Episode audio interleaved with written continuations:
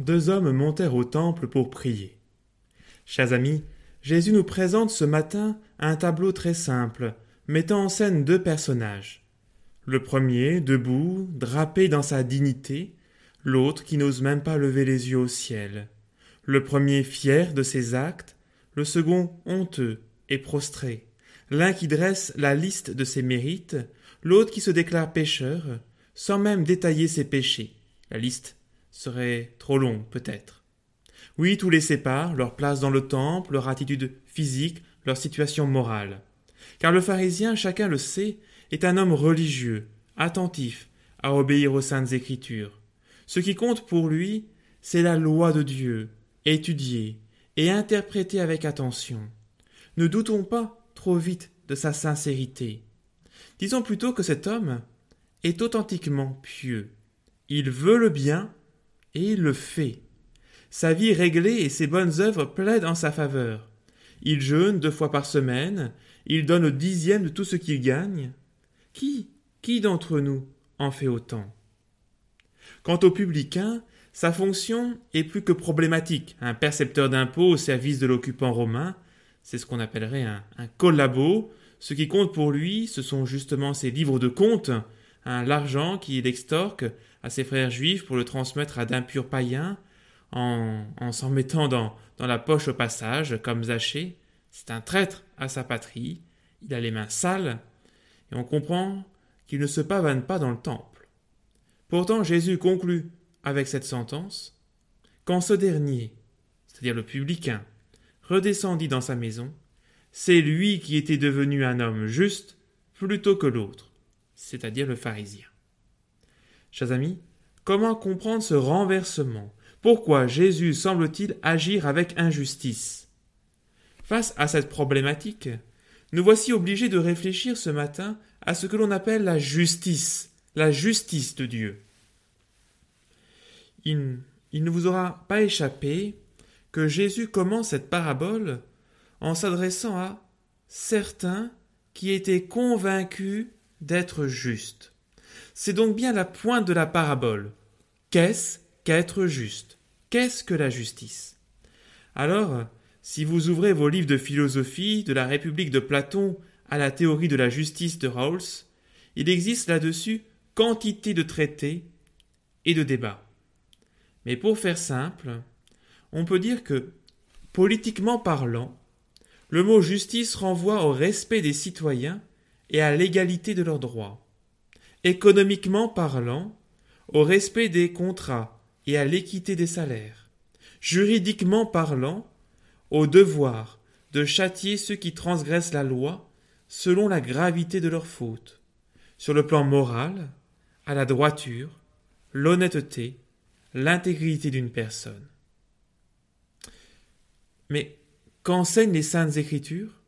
Eh bien, dans l'Ancien Testament, toutes ces significations morales, juridiques, économiques, politiques du mot de justice sont présentes, auxquelles il faut juste ajouter une, une forte dimension religieuse.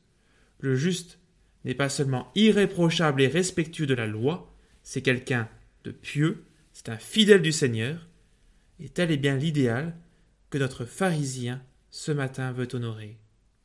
Mais dans cette parabole, Jésus apporte un élément nouveau.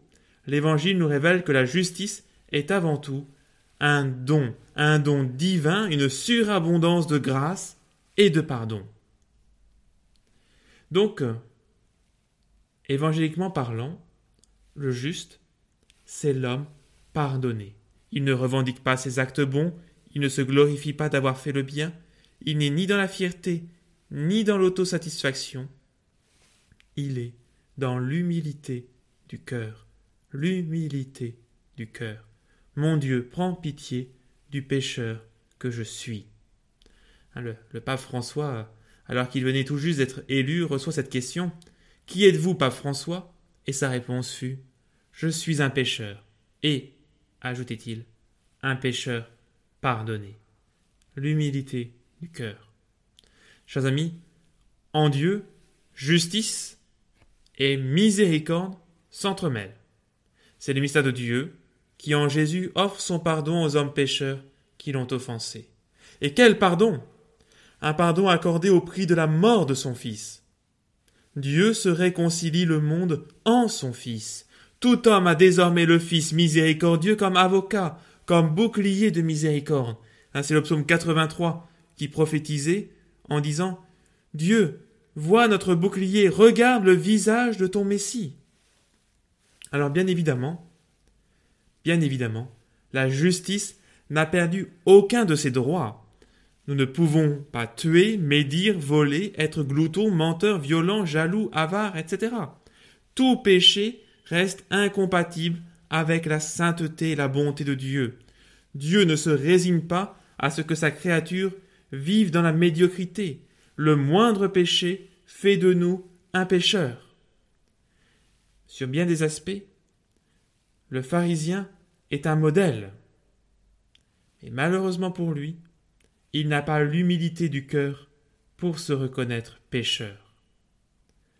Alors, chers amis, petite question, une question très sérieuse. Et nous, qu'en est-il? Sommes-nous comme ce pharisien, incapables de nous reconnaître pécheurs?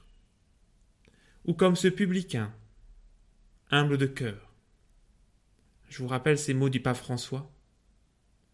Je peux certes parler avec le Seigneur, lui demander directement pardon, l'implorer. Mais il est important que dans un confessionnal je me place moi-même devant un prêtre qui représente Jésus, que je m'agenouille face à notre mère l'Église, appelée à distribuer la miséricorde de Dieu. Il y a une objectivité dans le geste de s'agenouiller devant un prêtre, qui à ce moment-là devient l'instrument par lequel la grâce me parvient et me guérit. Chers amis, nous ne sommes pas des saints. Nous sommes tous des publicains, des petits traîtres, des petits collaborateurs du malin. Nous sommes tous aussi des pharisiens qui jugeons les autres, agissant avec prétention et orgueil. Nous sommes tous des injustes, des pécheurs. Mais Dieu nous accueille tous dans ce temple qui est sa maison. Demandons au Seigneur ce matin de nous revêtir du manteau de sa justice de l'onction de sa grâce, de la joie de son pardon. Seigneur, aie pitié de nous, aie pitié du pécheur que je suis. Frères et sœurs, la Toussaint approche. Alors vous me voyez venir avec mes gros sabots. Pensons à nous confesser, ayons l'humilité du cœur. Et que la bénédiction de Dieu Père, Fils et Saint-Esprit descende sur vous tous et repose à jamais. Amen.